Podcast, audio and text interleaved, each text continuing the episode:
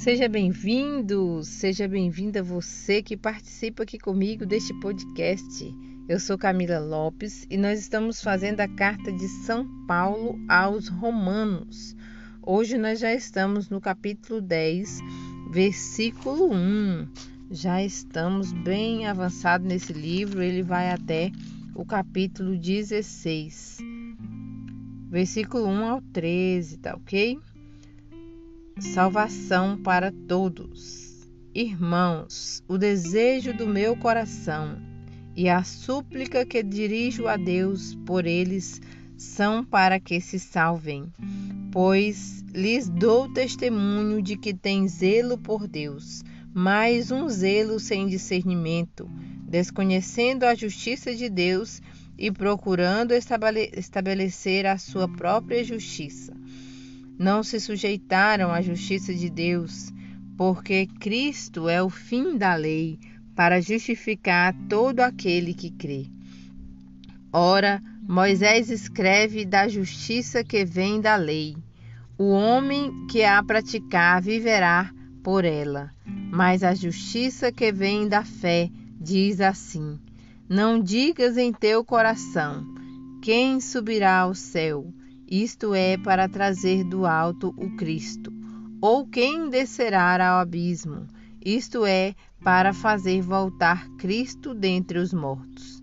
Quem diz ela afinal, a palavra está perto de ti, na tua boca e no teu coração.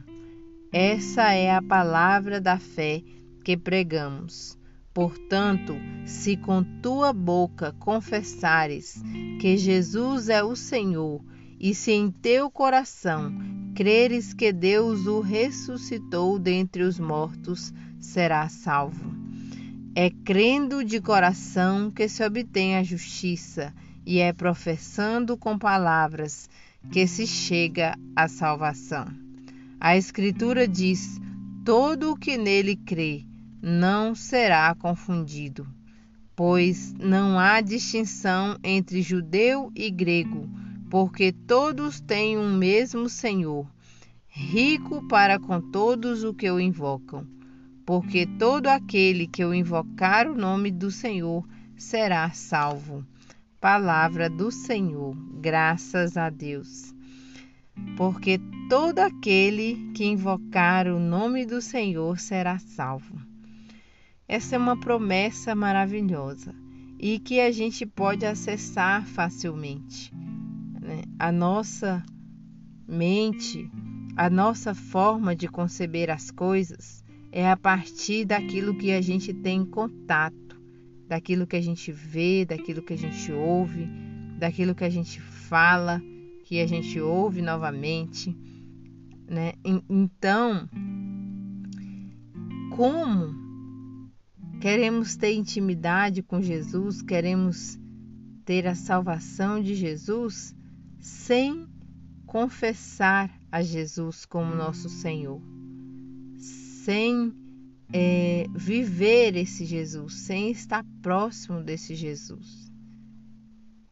Então, quando essa palavra ela chega ao nosso coração, ela aumenta a nossa fé então, para que a gente possa crer, a gente precisa confessar, falar sobre Jesus, viver sobre Jesus, conversar com Jesus, para que a gente possa ter no coração esse coração aquecido, cheio de fé, acreditando.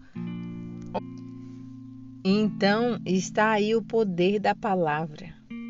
Né? Então, é o poder da palavra. O mundo foi criado pelo poder da palavra. E aí a gente tem que vigiar o que é a nossa palavra, que sai da nossa boca. Porque as palavras que saem da nossa boca, elas servem para abençoar ou amaldiçoar. As palavras, elas são coisas poderosas que tem poder de transformar, que ela transforma os corações, ela transforma o ambiente. A, a palavra tem poder. A palavra é o Verbo, é o próprio Deus. encarnado, onde dizem em João 1. Então, que nós transmitamos na nossa palavra coisas boas, coisas que edificam, para que essa palavra que ecoa, né, transforme toda a terra. Tem um salmo que diz: Seu som ressoa e transforma toda a terra. E é isso. Essa é a nossa esperança, a esperança de vivermos um mundo transformado pelo poder de Deus que vem na palavra, que vem transformando o nosso coração nesse dia. Que você seja transformado pelas palavras de bênção que tem no Senhor. Muito obrigada por me ouvir e eu aguardo vocês no próximo episódio da Carta de São Paulo aos Romanos. Um grande abraço!